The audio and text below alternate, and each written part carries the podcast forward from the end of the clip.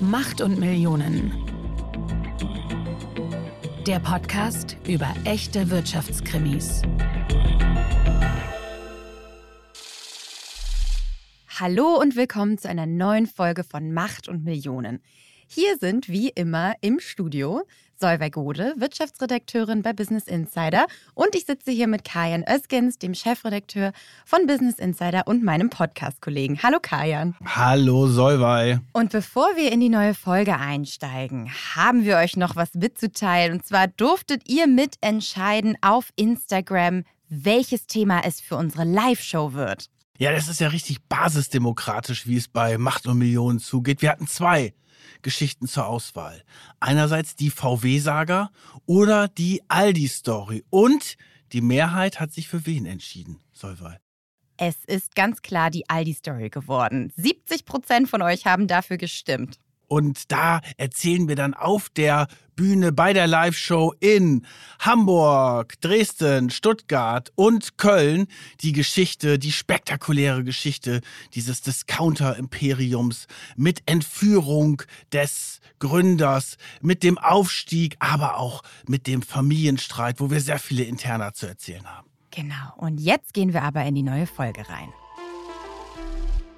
Heute geht es um einen Fall, den sich ganz viele von euch gewünscht haben. Es geht heute um vier Menschen, die über Nacht zu Millionären geworden sind. Ja, und das alles auf Kosten der Steuerzahler, muss man sagen. Wir sprechen heute über die Maskenaffäre und den Filz bei der CDU, CSU. Ja, wir sprechen über die sogenannten Maskenmillionäre, Andrea Tandler und die Maskenschnösel wurden sie ja auch betitelt. Die äh, Jungunternehmer von Emix aus Zürich. Hier in diesem Fall haben Politiker und Unternehmer ja von einer Weltnotlage profitiert, muss man sagen, während der Corona-Pandemie.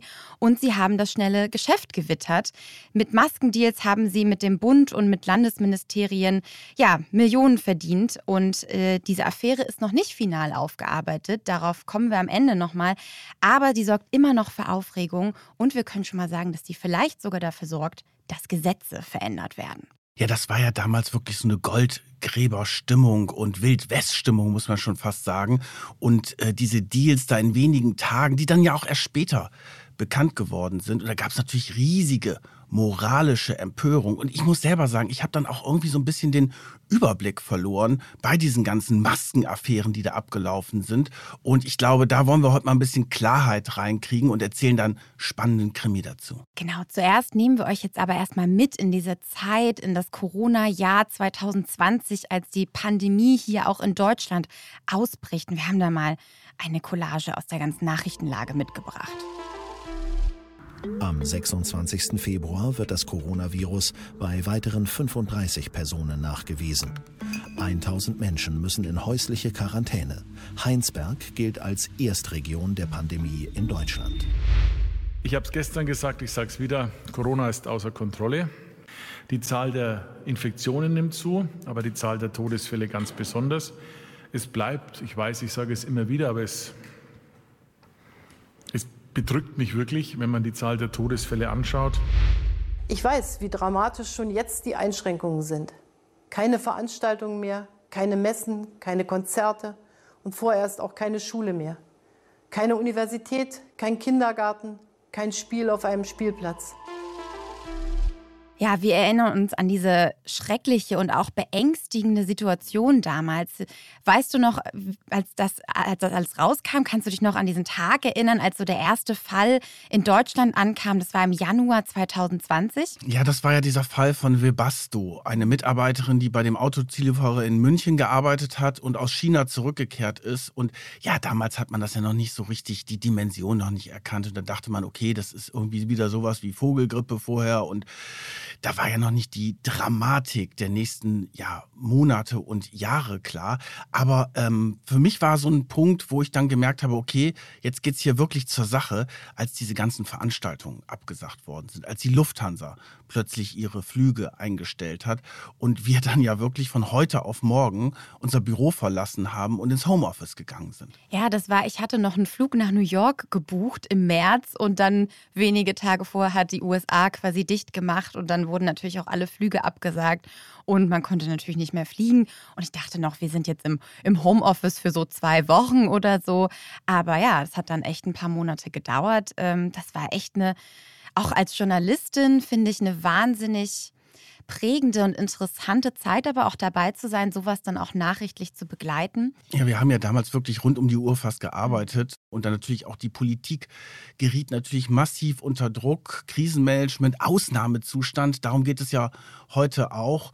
Und ja, irgendwie kommt einem das ja jetzt auch schon wieder so lange vor. Ne? Also das ist jetzt drei Jahre her und man kann sich ja mittlerweile gar nicht mehr vorstellen, dass man nicht in Restaurants reingekommen ist oder zum Friseur nicht mehr gehen konnte. Ne? Das war ja immer der Klassiker, ne? Corona-Frisur, weil du unmöglich aussahst. Aber das waren ja wirklich so ein Einschnitte in das tägliche Leben, die ja eigentlich unvorstellbar vorher waren. Und jetzt kommt es mir auch so vor, dass es schon so irre lange her ist. Dabei sind es erst drei Jahre und es hat ja dann ja auch noch mindestens ein weiteres Jahr gedauert mit diesen ganzen Lockdowns und so weiter.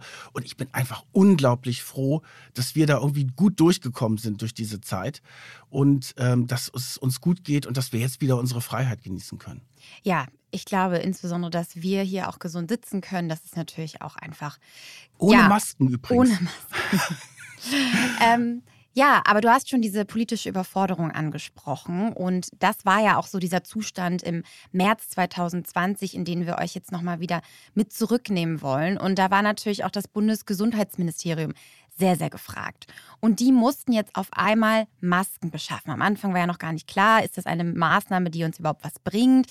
In China haben sie dann relativ schnell angefangen und dann kam da die Maskenpflicht und dann kamen sie auch irgendwann nach Deutschland. Und was hat das Bundesgesundheitsministerium dann gemacht, um die Masken zu besorgen?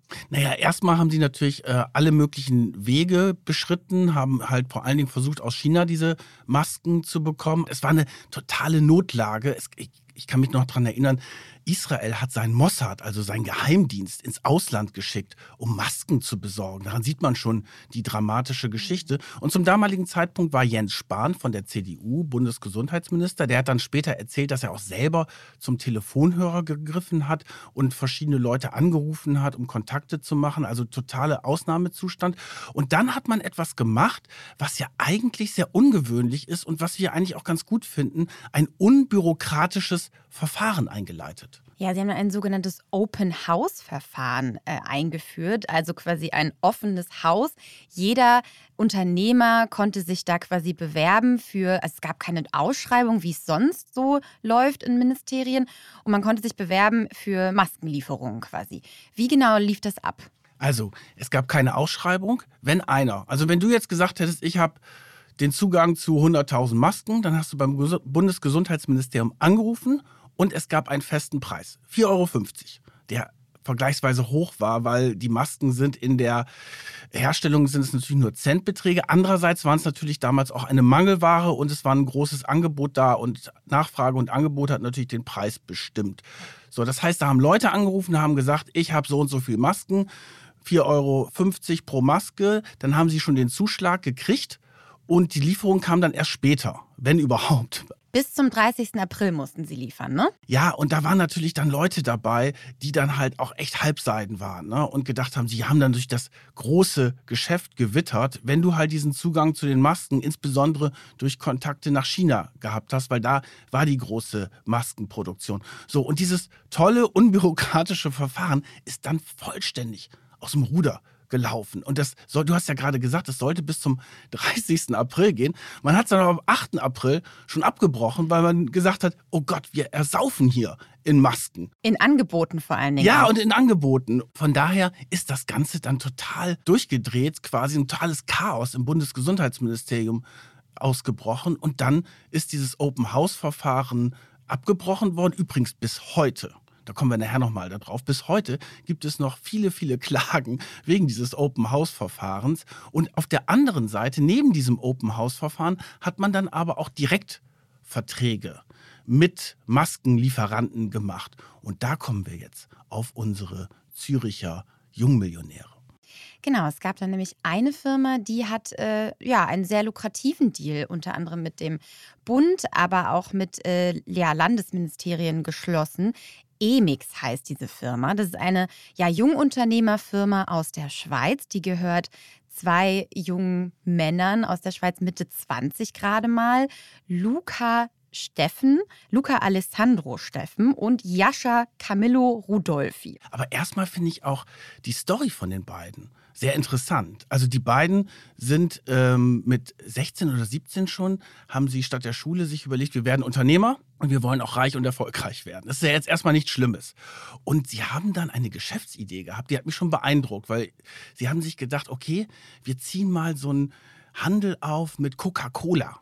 Also in der Schweiz ist ja alles, wie wir wissen, sehr, sehr teuer. Und dann sind sie auf die Idee gekommen, Cola-Flaschen in Polen einzukaufen, die natürlich deutlich günstiger sind und sie dann in der Schweiz teuer zu verkaufen. Und dann sind sie halt, und das hat mich schon beeindruckt, so als Teenager, nee, konnten ja gar nicht selber fahren, fällt mir gerade ein, aber sie sind dann irgendwie nach Polen gekommen und dann mit dem Laster zurück und hatten 1300 Cola-Flaschen dabei, die sie dann an Dönerstände und Restaurants verkauft haben und so die ersten Gewinne damit gemacht haben.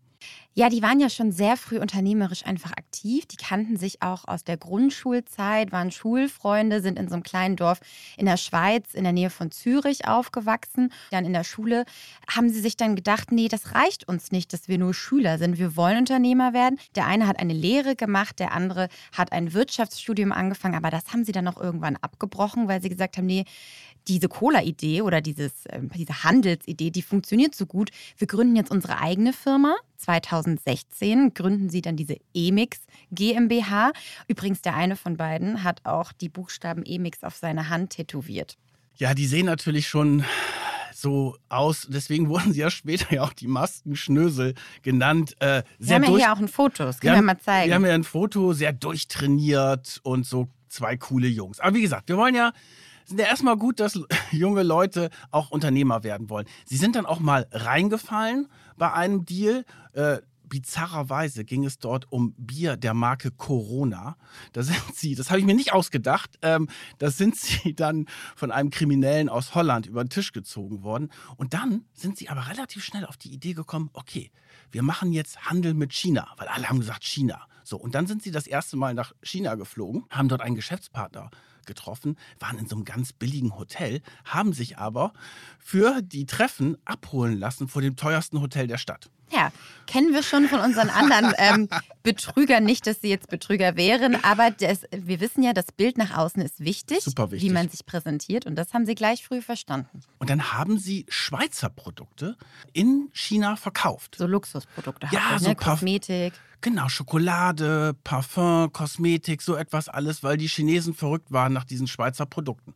Und das ist auch relativ gut gelaufen. Und dann, aufgrund ihrer engen Kontakt zu China, bekamen sie Anfang 2020, als es ja schon in China so losging, einen Tipp, vergisst äh, Parfüm, vergesst äh, Schokolade, kümmert euch um Masken. Weil in China wird jetzt demnächst die Maskenpflicht eingeführt. Das heißt, ihr müsst unbedingt Masken besorgen. Das wussten sie schon Anfang des Jahres, als hier ja noch gar nicht das Thema von Corona war. So, die beiden, sehr clever, haben sich überlegt, okay, wie, wo kriegen wir die Masken her? Da sind sie wirklich rumgejettet durch die Welt. Die waren in Indien, in Marokko und haben versucht, überall ja, Fabriken zu finden, die diese Masken herstellen, hat aber nicht so richtig funktioniert. Erst dachten sie ja, sie suchen die Masken für China. Dann haben sie aber schnell festgestellt, nee, China ist eigentlich schneller in der Produktion und wir brauchen die Masken vor allen Dingen auch in Europa, weil hier auch eine Knappheit herrscht. Ja, und das war dann quasi ihr großer Durchbruch und damit sind sie Millionäre geworden, indem sie dann nämlich ja vier sehr sehr große Verträge mit dem Bundesgesundheitsministerium ähm, geschlossen haben und auch noch mit dem bayerischen Gesundheitsministerium und dem Innenministerium und NRW. Aber das Interessante ist ja eigentlich, wie sie es dahin geschafft haben zu so einem Deal. Genau, die haben jetzt diese Maskenlieferanten in China gehabt und haben dann auch äh, Flugzeuge geschartert, damit diese Masken hier nach Deutschland und in die Schweiz kommen. Aber jetzt ging es ja darum, weil sie wollten ja nicht bei diesem Open House Verfahren mitmachen, sondern die wollten den direkten Draht. Und da sind sie auf eine Person gestoßen, die eine ganz zentrale Rolle in dieser Affäre spielt. Und zwar ist das Andrea Tantler.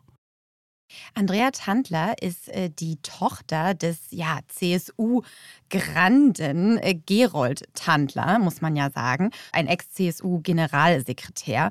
Ich kenne den gar nicht mehr. Kanntest du den noch? Ja, ich kannte den. Ich bin ja ein bisschen älter als du Solvay. Und das war natürlich so eine ganz große Nummer in der CSU. Und wir kommen jetzt ja in diese CSU-Welt rein. Ne? Eigentlich müssten wir auch mal so einen extra Podcast mit diesem ganzen Amigo-Sumpf bei denen machen, weil das liegt natürlich daran, die CSU ist seit es Bayern gibt an der Regierung. Und es ist ja immer so, wenn eine Partei lange an der Regierung ist, dann ist natürlich äh, offen für Korruption, Bestechung, irgendwie, wie nennt man das in Österreich? Freundelwirtschaft. Ja, und bei Schubeck haben wir dann ja in der Folge erfahren, in Speziwirtschaft. Spezel, ah, ja. Spezelwirtschaft nennt man das. In Spezi ist das Getränk. nennt man das in Bayern. Ja klar, ich meine, die sind immer an der Regierung, die haben die Posten zu vergeben, da kennt einer den anderen. Und hier geht es um die beiden Familien Strauß und Tandler, die hier gleich eine große Rolle spielen. Also Andrea Tandler ist die Tochter von Gerold Tandler, wirklich eine ganz große Nummer. Äh, lange Zeit äh, Minister, Generalsekretär und ein enger, ganz enger Vertrauter von dem CSU-Superstar Franz Josef Strauß. Der hat mir natürlich auch noch was gesagt, ist klar. Der hat ja so viele Affären am Hals. Ne? Also diese, ich habe letztes Mal auch diesen Film gesehen über diese Spiegel-Affäre damals. Das war ja eine der äh, größten ja, Nachkriegsaffären und Skandale, die es gegeben hat. Aber der war in alle möglichen Affären verstrickt, Franz Josef Strauß. Trotzdem super erfolgreicher und beliebter äh, Ministerpräsident in Bayern. Das musste er erstmal hinkriegen. Und da sind aber immer irgendwie so Extrageschäfte gelaufen. Und der Vater von der Andrea Tantler war auch mal in irgendeine Affäre verstrickt und musste dann mal zurücktreten. Das war eigentlich so Usus. Deswegen hat man auch so von diesen Amigo Affären dort gesprochen. Also es geht jetzt hier um diese beiden Familien, die sind seit Jahrzehnten befreundet. Und auf der einen Seite Andrea Tantler, eine bis vorher nicht so be bekannte Persönlichkeit. Also sie spielte nicht in der Politik, die hatte so eine kleine PR-Agentur, hat da so Werbung gemacht für bayerischen bayerische Wurst und bayerische Landhausmöbel. Also jetzt keine große Nummer. Aber sie hat dann Kontakt bekommen zu den Emix-Leuten. Genau, über einen gemeinsamen Bekannten, der hatte auch eine Werbeagentur, aber in Zürich. Der ist so ein bisschen dieses Bindeglied. Wir nennen den jetzt nicht, weil der eigentlich keine Person des öffentlichen Interesses ist. Und äh, der hatte dann einen Provisionsvertrag mit Emix geschlossen für sich selbst. Und weil die ihm eben gesagt haben, hey, ähm, wir sehen da diese Maskendeals und sehen da diese Möglichkeit, du kannst da auch quasi bei uns mitverdienen, wenn du uns Zugang zu Maskendeals in Deutschland verschaffst. Und da hat er gedacht, ha, ich melde mich bei meiner Bekannten. Drea wurde sie ja nur genannt in diesen Chats, Andrea Tandler, und hat die dann in, ja, in Verbindung mit Emix gesetzt. Und die haben dann wiederum auch Provisionsverträge geschlossen, wenn sie denen halt die Deals mit der öffentlichen Hand in Deutschland verschafft. Und da hat sie sich natürlich an ihre politischen Kontakte, die sie dank ihres Aufwachsens einfach hat, äh, ja, hat sie da ein paar Deals vermittelt. Sie hat sich vor allen Dingen an ihre liebe Freundin Monika gewandt. Monika Die Moni. Die Moni. Ja, weil es sind dann auch später diese ganzen WhatsApp-Nachrichten aufgetaucht und beziehungsweise von der Staatsanwaltschaft beschlagnahmt und dann waren immer Smileys und Moni, wie geht's dir und so weiter. die haben sich die ganze Zeit alles hin und her geschickt. So, Monika Hohlmeier ist die Tochter von Franz Josef Strauß. Dem guten Freund von Gerold Handler. Ja, so. Und Monika Hohlmeier ist auch in der Politik, natürlich auch in der CSU. Die ist jetzt derzeit, die war früher auch mal Ministerin in Bayern, ist jetzt CSU-Europa-Abgeordnete und echt bestens verdrahtet mit allen möglichen Granden in der Politik. Also, Andrea Tandler meldet sich bei Moni und sagt, Hallo, Moni. Nee, schreibt ihr wirklich. Und diese, mhm. da steht drin, Moni, lange nichts mehr voneinander gehört. Wie geht's dir denn so? Ja, das sind ja die besten Freunde, die sich dann immer nochmal melden, wenn sie was wollen. So, und dann hat äh, Moni gesagt, ja Mensch, ähm, da haben sie ja telefoniert, dann hat sie gesagt, ja, ich habe hier einen Kontakt und alle Welt braucht ja Masken und ich habe den Zugang zu den Masken, die kommen aus China. Sie hat gesagt, ich habe noch drei Millionen Masken äh, bei einem Freund quasi rumliegen, die sind verfügbar. Kennst du jemanden, der daran Interesse hätte? Und Moni hat sich gedacht, ja, ich helfe mal mit. Man muss jetzt vorweg sagen, sie hat für diese Geschichten, die sie gemacht haben, angeblich oder nachweislich bisher kein Geld bekommen. Die Hohlmeier. Die Hohlmeier. Also, Andrea Tantler, an Moni, ich habe die Masken. Was macht Monika Hohlmeier? Sie ruft die Melanie Hummel an. Wer ist das? CSU-Gesundheitsministerin in Bayern. Genau. Und sagt, du, Melanie, wir duzen sie ja alle, kennen sie ja alle gut, ich habe Masken und ihr habt doch bestimmt Interesse. Und ihr müsst aber schnell sein, sonst sind die Masken weg. Und das war, jetzt nehmen wir das mal zeitlich rein, es war Mhm. irre. Ne? Also der erste Kontakt zwischen Andrea und Moni war am 28.02. 2020? 2020 und am 1.3. bereits hat Moni die Melanie im Gesundheitsministerium angesimst. Und Melanie hat natürlich gesagt, klar habe ich Interesse. Und dann hat sie einen Kontakt hergestellt zu der Andrea Tantler, hat sozusagen den Door-Opener gespielt. Und Andrea Tantler hat dann gesagt, du, ich habe die Masken da, äh, kosten übrigens 8,90 Euro. Wir haben ja vorhin darüber gesprochen, beim Open-House-Verfahren 4,50 Euro. Echt 8,90 Euro pro Maske.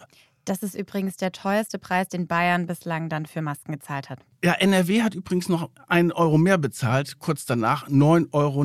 So, jetzt hat Andrea Tantler total clever zu der Gesundheitsministerin, der Melanie, gesagt, du, ähm, am 3.3. dann, 3. März, ist das Angebot an die gegangen und die haben einen Tag Zeit, 24 Stunden. Am 4. März läuft dieses Angebot weg und dann kriegt ihr, Bayern, diese Masken nicht. Und hat natürlich die Melanie gesagt, okay, dann nehme ich jetzt mal ganz schnell die Masken. Und es waren, glaube ich, auch 50 Prozent Vorauszahlung.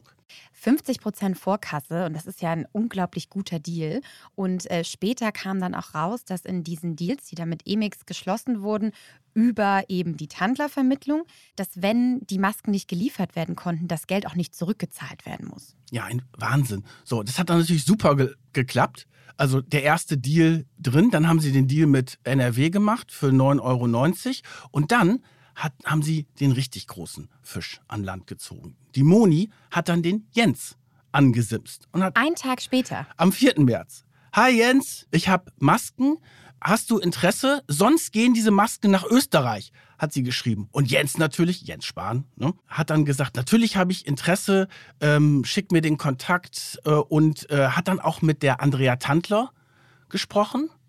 Wir werden nachher aufklären, warum es diese Umstände so wichtig sind und was da sozusagen auch das Dubiose dabei ist. Aber er hat dann mit Andrea Tantler gesprochen, hat dann die Andrea Tantler den direkten Zugang zu seinem Chefeinkäufer im Bundesgesundheitsministerium gemacht, der diese ganze Maskenabteilung damals chaotische Zeit, muss man wirklich sagen, gemacht hat. Und die Andrea hat dann in die WhatsApp-Gruppe geschrieben, oh, ich habe jetzt zu dem Chefeinkäufer von Jens Spahn ein super Verhältnis, der frisst mir aus der Hand mehr oder weniger. Er hat geschrieben, ich bin jetzt sein Liebling. Und die war dann richtig fett im Geschäft. Und dann haben die drei Verträge gemacht, im März noch, mit dem Bundesgesundheitsministerium.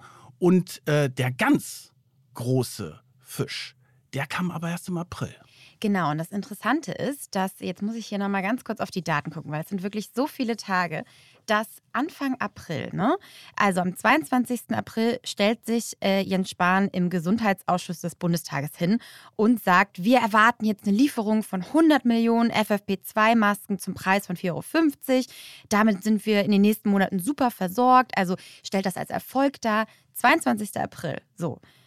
Aber zwei Tage später, am 24. April kommt dann dieser Deal mit Emix, der vierte Deal nämlich zustande, zu einem, also ein Vertrag über einen Kauf von weiteren 100 Millionen Masken für insgesamt 540 Millionen Euro und zum Preis von 5,40 Euro, also nochmal teurer als das, was sie eigentlich gerade aus China von den anderen Verträgen bekommen haben. Da fragt man sich natürlich, wenn wir eigentlich so gut versorgt sind, warum muss dann zwei Tage später noch so ein Direktvertrag mit Emix geschlossen werden? Ja, vor allen Dingen, weil zu dem Zeitpunkt war ja auch schon das Open House Verfahren beendet. Genau. Und um diesen Deal, um diesen 540 Millionen Deal, ging es dann auch bei den Ermittlungen, die einige Monate später begonnen haben. Da geht es jetzt wirklich um die Frage, äh, wie, ist das, wie ist das abgelaufen? Und da wissen wir schon eine ganze Menge, ist noch nicht alles geklärt, das hast du ja vorhin gesagt, aber da können wir euch jetzt einfach mit reinnehmen in, diesen, in diese Ermittlungen. Weil, warum wird das überhaupt bei der Staatsanwaltschaft München bekannt? Die UBS, momentan ja in aller Munde nach der Übernahme der Credit Suisse, also die Schweizer Großbank, merkt das bei den beiden Jungmillionären, den Maskenschnösels, äh, Wie sie genannt wurden. wie sie genannt wurden, plötzlich ganz viel Geld eingeht und macht eine Geldwäscheanzeige. Diese Geldwäscheanzeige geht zur Staatsanwaltschaft Zürich und die beginnt mit Ermittlungen, was dahinter steckt, dass da plötzlich so, viel, so viele Millionen bei denen auf dem Konto sind. Die Staatsanwaltschaft Zürich informiert daraufhin die Staatsanwaltschaft München, weil sie sehen, da gibt es auch Geld Abflüsse nach München, nämlich zu Andrea Tandler. Zu Andrea Tandler. An eine Firma, die einen ganz putzigen Namen hat. Little Penguin. Zwergpinguin übersetzt. Die hat sie nochmal schnell gegründet, diese Firma, damit die Erlöse aus diesen Vermittlungen an diese neue Firma gehen. So, jetzt sehen die, oh Gott, was ist das denn? Und warum ist dieser Deal dann noch zustande gekommen? Und die Staatsanwaltschaft München fängt an zu ermitteln. Und sie machen dann das wirklich, holen das ganz große Besteck raus. Ne? Die, werden, die Autos werden verwandt, die Telefone werden abgehört und sie stoßen auf ganz schräge Sachen dabei. Es geht bei diesen Gesprächen darum, weil Andrea Tandler hat das zusammen mit ihrem Lebensgefährten und Geschäftspartner gemacht, Darius N., ein Gastwirt. Und mit dem hat sie auch diese Firma gegründet. Der war aber eigentlich an den Deals nicht wirklich beteiligt, konnte zumindest nicht nachgewiesen werden. Aber sie hat dann, die haben dann mitbekommen aus den Gesprächen, dass der Darius dann immer von einer dritten Person gesprochen hat. Er hat dann zum Beispiel gesagt, wir sind ja zu dritt im Boot. Und da gab es natürlich den Verdacht, okay, dieser eh ominöse 540 Millionen Deal, vielleicht gab es da auch eine Bestechung. Weil die, Andrea Tantler hat dann auch am Telefon immer so ganz konspirativ getan. Und dann, wenn sie dann mit Familienmitgliedern drüber gesprochen hat, hat sie gesagt, nicht über den Maskendeal sprechen oder so. Also wirklich, da hatten die Ermittler, Mensch, die Frau hat doch irgendetwas zusammen mit dem Darius N zu verbergen. Und da haben sie halt ermittelt und ermittelt. Die gab es dann auch eine Razzia bei denen. Das Geld wurde dann auch zeitweise arrestiert. Aber sie sind bei diesen Ermittlungen überhaupt nicht vorangekommen. Jetzt haben wir ja noch gar nicht gesagt, wie viel Andrea Tandler eigentlich verdient hat. Ne? Ja, das ist nämlich, das ist die. Das, das, ist die krasse Summe. 48 Millionen Euro Provision hat sie aus diesen Maskendeals mit Emix da rausgeholt ein Wahnsinn. Also Emix weiß man nicht ganz genau, ähm, wie hoch die Gewinne waren.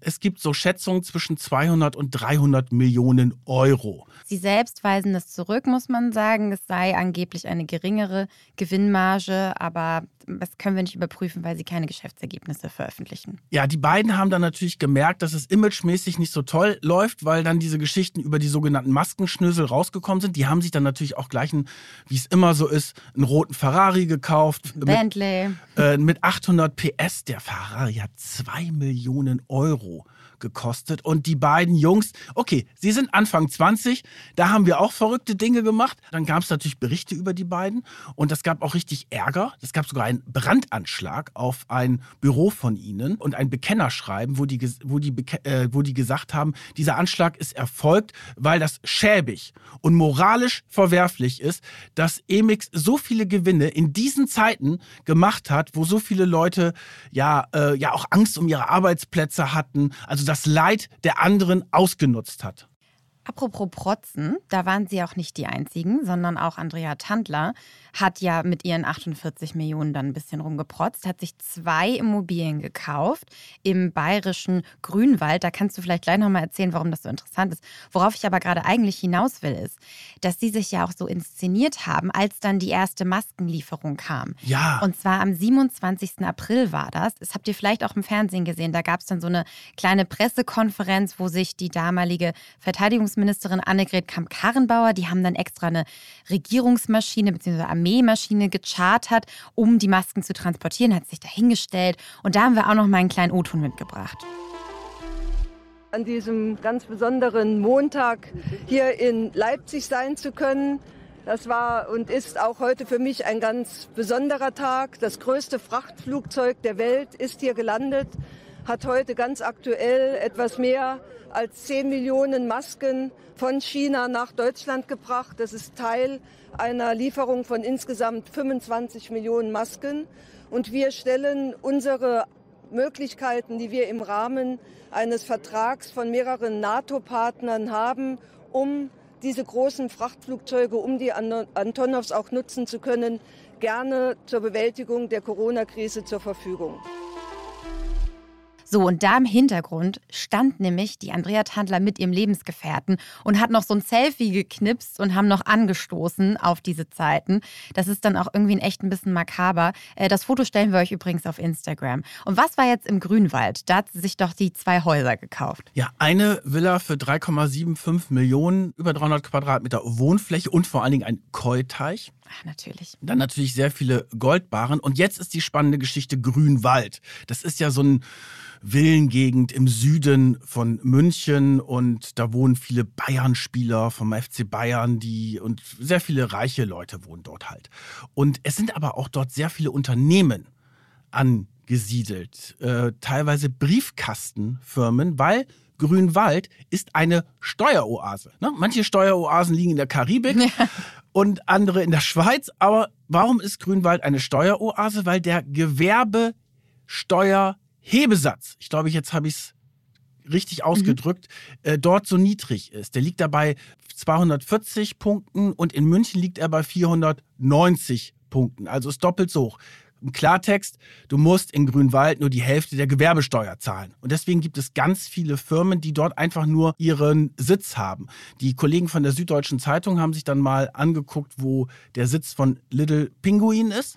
und das ist halt in so einem Bürogebäude. Da ist eine Klingel mit 61 Namen und Little Pinguin hat sich den Briefkasten mit fünf weiteren Unternehmen geteilt. Also diese Firma Little Pinguin wurde gegründet gerade in diesen heißen Tagen des Deals. Und eigentlich ja erst zu spät, vermutet die Staatsanwaltschaft München. Genau, und das Spannende ist jetzt Folgendes. Die Ermittlungen in strafrechtlicher Sicht, also ist da Schmiergeld geflossen, Bestechung und so weiter, wer ist die dritte Person, das ist alles im Sande verlaufen. Das äh, konnten die Ermittler denen nicht nachweisen, dass da irgendetwas Illegales passiert ist. Aber Sie haben einen großen Fehler gemacht, Andrea Tandler und ihr Partner Darius. Sie haben nämlich diese Firma in diesen Tagen des Deals gegründet in Grünwald und haben die Provision dorthin transferieren lassen. Ja, um natürlich zu sparen an der Gewerbsteuer. Und ihre vorherige Firma hat aber eigentlich diesen Deal angebahnt und eingefädelt. So, und daraufhin hat dann die äh, Steuerfahndung war dann dran und hat das alles gecheckt. Und jetzt, jetzt im Januar, Ende Januar, ist Andrea Tandler und auch Darius N. sind die beide verhaftet worden. Also eigentlich dachte man ja schon, oh, die sind aus dem Schneider. Andrea Tandler übrigens, letztes Jahr war sie in einem Untersuchungsausschuss des Bayerischen Landtages, die diese ganze Maskenaffäre untersucht hat. Da sollte sie immer kommen und ist nie gekommen und hat immer gesagt, sie ist krank. Zweimal hat sie sich entschuldigen lassen. Und dann kam sie und man hat sie ja gar nicht erkannt. Ja, sie ist da total vermummt aufgetreten. Also das müssen wir vielleicht auch noch mal kurz sagen. Der Bayerische Landtag hat dann natürlich diese ganze Maskenaffäre, die ganzen Deals, wo ja auch nicht nur sie involviert war, kommen wir gleich noch zu, hat es untersucht und dann werden Zeugen aufgerufen oder eben ja, Beschuldigte. Und ja, sie ist zweimal nicht gekommen und dann kommt sie, tritt da total vermummt auf mit so einem Schal, mit einer Maske, ironischerweise, ja. einer dicken Sonnenbrille und einer Cap und man erkennt sie eigentlich fast gar nicht. Sie verweigert die Aussage da hat sie auch das Recht dazu, weil sie Beschuldigte ist. Und äh, ja, dann wird sie aber im Januar 2023 verhaftet, kommt in U-Haft. Und zwar, weil nämlich Fluchtgefahr besteht, ne? Grundlage der Verhaftung ist ein 150-seitiger Bericht der Steuerfahndung. So, die haben sich jetzt mal diesen ganzen Deal angeguckt und die haben drei Arten von Steuerhinterziehung festgestellt. Oder beziehungsweise der Verdacht ist da. Also, es ist ja, sind ja immer noch Ermittlungen, die laufen. Also vor allen Dingen Gewerbesteuer hinterzogen worden. Also angeblich 4 Millionen hat sie in Grünwald auf die Gewinne gezahlt und in München hätte sie 8 Millionen mit, der, mit ihrer Firma eigentlich zahlen müssen. Dann ging es auch, das finde ich auch total interessant, um Schenkungssteuer weil sie ja ihren Partner, den Darius N., damit reingenommen hat in die Deals und auch in die neue Firma und der dann das neue Geld hatte. Aber eigentlich war der an dieser Anbahnung der Deals gar nicht beteiligt. Das heißt, sie hätte ihm das Geld quasi geschenkt und darauf hätte sie Schenkungssteuer zahlen müssen. Und dann geht es noch um Einkommensteuer, dass sie das auch nicht richtig versteuert haben. Also total schräg auf der einen Seite alle strafrechtlichen Ermittlungen ins Leere gelaufen, wo man ja immer das Gefühl hatte, da ist irgendwas Komisches gelaufen, aber okay, es war nicht. Aber am Ende hat es sie, ist sie über die Steuer ähm, gestürzt und sitzen jetzt beide in Untersuchungshaft. Haftbeschwerde eingelegt, ist aber abgelehnt worden. Und ähm, wenn sich die Vorwürfe der Staatsanwaltschaft äh, bestätigen, dann sprechen wir über einen insgesamten Steuerschaden. Also die Summe der hinterzogenen Steuern beläuft sich auf 10 bis 15 Millionen Euro. Und das würde auch bedeuten, dass sie dann in den, ins Gefängnis müssen, weil es gibt so einen Grundsatz vom BGH, der sagt, äh, wenn du mehr als eine Million Steuern hinterzogen hast, droht dir eine Knaststrafe. Ja, das kennen wir ja noch von der Folge mit Alfons Schubeck. Da war das auch so, so ein Richtwert. Ja, also man muss sagen, eben es gab keine Beweise für Schmiergeld oder ähnliches. Ja, und jetzt, bislang konnte man Tandler aber auch bei der Steuer noch nichts nachweisen und es gab ja auch noch keinen Prozess. Also sitzt jetzt in Untersuchungshaft und jetzt ist eben die Frage, ob es zum Prozess kommt. Ja, ich gehe schon davon aus, dass es zum Prozess kommt und sie wurde auch deswegen verhaftet, weil Flucht Gefahr besteht. Die Familie Tandler hat nämlich eine Wohnung in der Schweiz. Und da gab es in Davos und da gab es auch eine Überweisung mit dem Stichwort Wohnung Tandler und da sind die drauf gekommen, okay, dann könnten sie sich möglicherweise in die Schweiz absetzen. Ähm, die äh, Verteidiger von Andrea Tandler haben die Vorwürfe natürlich zurückgewiesen und sagen, äh, es gibt keine Fluchtgefahr. Auch in der Haftbeschwerde wurde das ausführlich dargestellt und dass sie angeblich alles ordnungsgemäß versteuert haben. Ich bin sehr gespannt, wie das ausgeht. Auf jeden Fall ist es schon echt krass. Ne? Also erst Bereicherung auf Steuerzahlerkosten und dann bei der Steuer getrickst. Ja, aber der Unterschied ist ja bei Andrea Tandler, dass sie private Unternehmerin ist. Es gibt ja aber auch noch andere Menschen in diesen Affären, die da beschuldigt worden sind und wo ich das moralisch fast noch ein bisschen äh, verwerflicher finde, und zwar Politiker. Wir reden jetzt von den CSU-Politikern, Alfred Sauter und Georg Nüßlein. Das waren die beiden, die dort auch ungefähr zum gleichen Zeitpunkt äh, ins öffentliche Interesse gerückt sind, weil da rausgekommen ist, dass sie ebenfalls Maskengeschäfte vermittelt haben und nicht in dem Maße, wie Andrea Tandler Provision kassiert hat. Aber das war auch nicht wenig. Also der Georg Nüßlein, CSU. Wer ist das eigentlich, genau? CSU-Bundestagsabgeordneter, eher Hinterbänkler, den kannte man vorher nicht groß. Und äh, der hat 660.000 Euro kassiert. Und der andere, der schon bekannter in der CSU, Alfred Sauter, ein bekannter Anwalt, der auch ähm, zusammen übrigens mit dem Urgestein von der CSU, Peter Gauweiler, eine Kanzlei betreibt und aber auch ganz langjähriger Abgeordneter im Bayerischen Landtag ist und einer der ganz wichtigen Strippenzieher dort äh, in der äh, Spitzelpartei CSU auch immer wieder in irgendwelche Affären verstrickt. So, Alfred Sauter hat durch den Deal 1,2 Millionen Euro verdient. Und auch das hat dann, nachdem es bekannt geworden ist, die Staatsanwaltschaft München untersucht.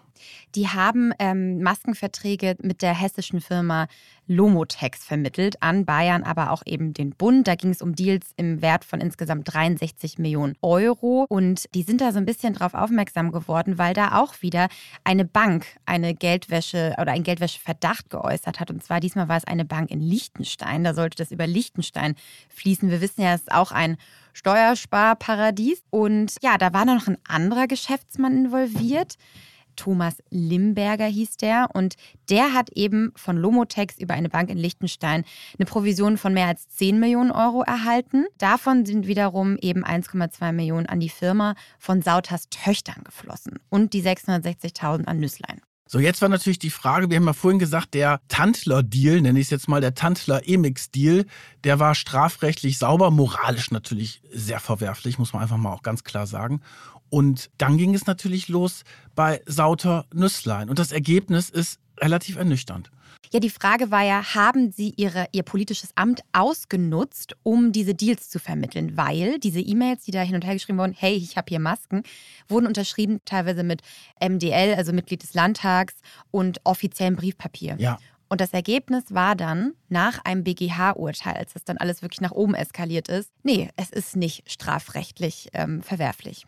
So, und vor allen Dingen wurde da auch erst das Geld arrestiert und dann haben sie, ist das freigegeben worden nach diesem BGH-Urteil. Da gab es natürlich eine Welle der Empörung, als rausgekommen ist, dass das alles rechtens war, weil die haben ja auch, das muss man ja auch sagen, ihre Ämter dann verloren. Ne? Also die CSU war natürlich plötzlich erst die Moni Hohlmeier, die Strauß-Tochter, die hätte wenigstens kein Geld gekriegt, aber jetzt tauchten Sauter auf und Nüsslein und dann denkt man immer, immer wieder die CSU, was ist denn da los? Riesenkrach in der Partei, da müssen wir jetzt klar gegen die vorgehen. Der Nüsslein ist dann auch ähm, als Abgeordneter zurückgetreten, ist dann auch aus der Partei ausgetreten. Ja, also aus der Fraktion, ne? Der ist, nein, auch aus der CSU. Auch aus der Partei. Aus der Partei, das ist ja sehr ungewöhnlich und total abgetaucht. Sauter hat auch seine ganzen CSU-Posten verloren und die entscheidende Frage war natürlich, wie kriegt man das hin, dass die CSU da jetzt wenigstens einigermaßen auch rauskommt und da haben die wirklich über Monate stand die CSU da auch in den Negativschlagzeilen.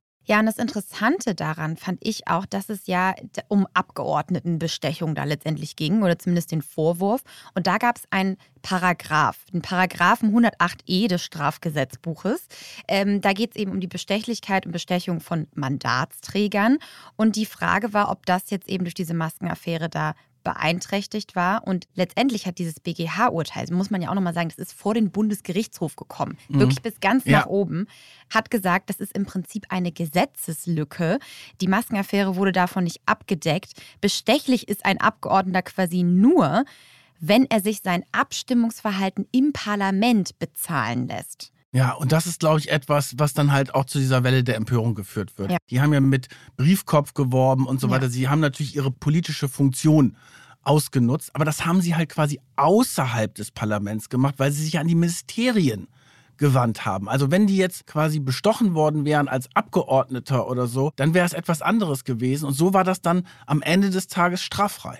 Ja, also ähm, moralisch wirklich sehr, sehr verwerflich. Das hat der BGH auch nochmal quasi gesagt. Der hat dann nämlich gesagt, ja, also wenn der Bundestag das Gesetz quasi ändern will, dann müssen sie das machen, aber wir haben so keine Handhabe. Und jetzt ist da eben auch die Frage im Raum, die Ampelkoalition hat ja auch eine Überarbeitung des Gesetzes in Aussicht gestellt und das sogar im Koalitionsvertrag festgehalten.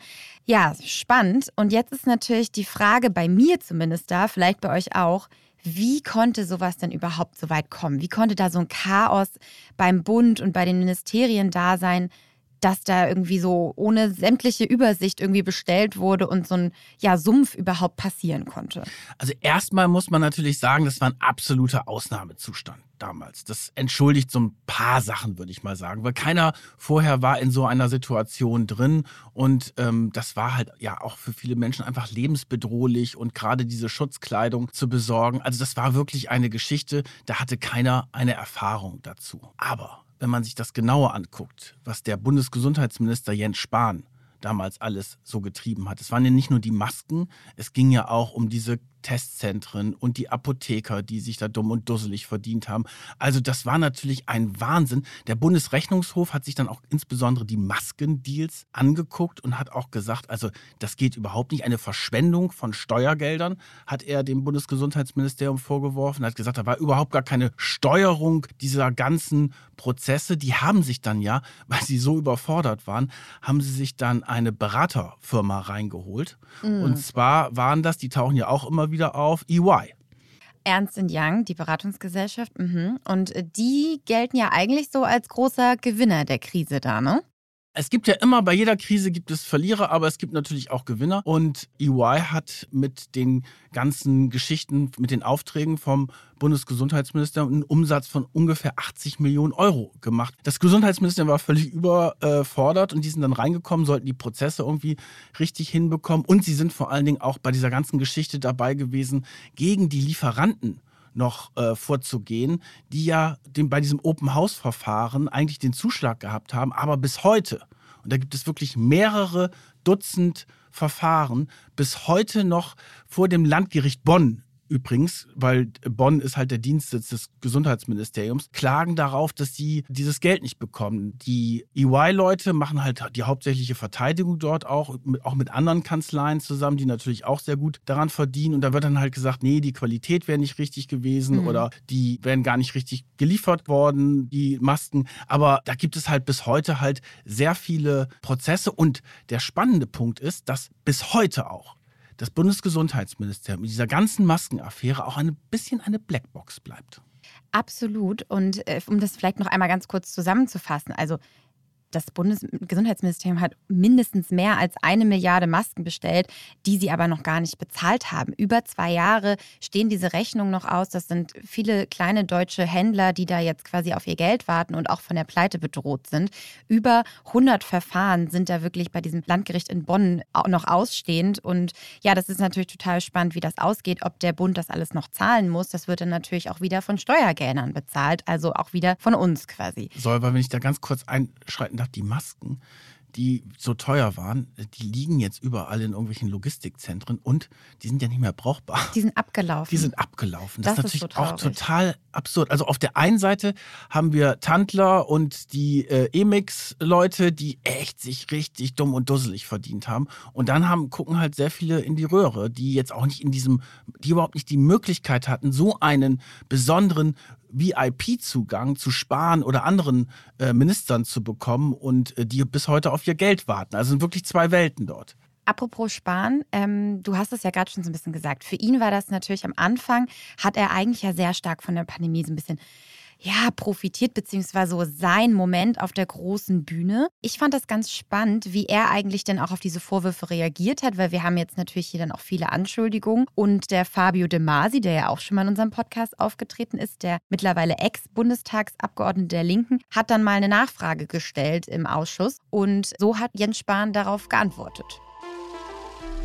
Herr Minister, ist es zutreffend, dass Sie in Ihrer Kommunikation mit Frau Tandler, der Tochter des früheren CSU-Generalsekretärs Gerold Tandler, Angebote für Masken von der Schweizer Firma Emix Trading erhalten und diese Angebote gegenüber Frau Tandler eigenständig, also auch persönlich zugesagt haben?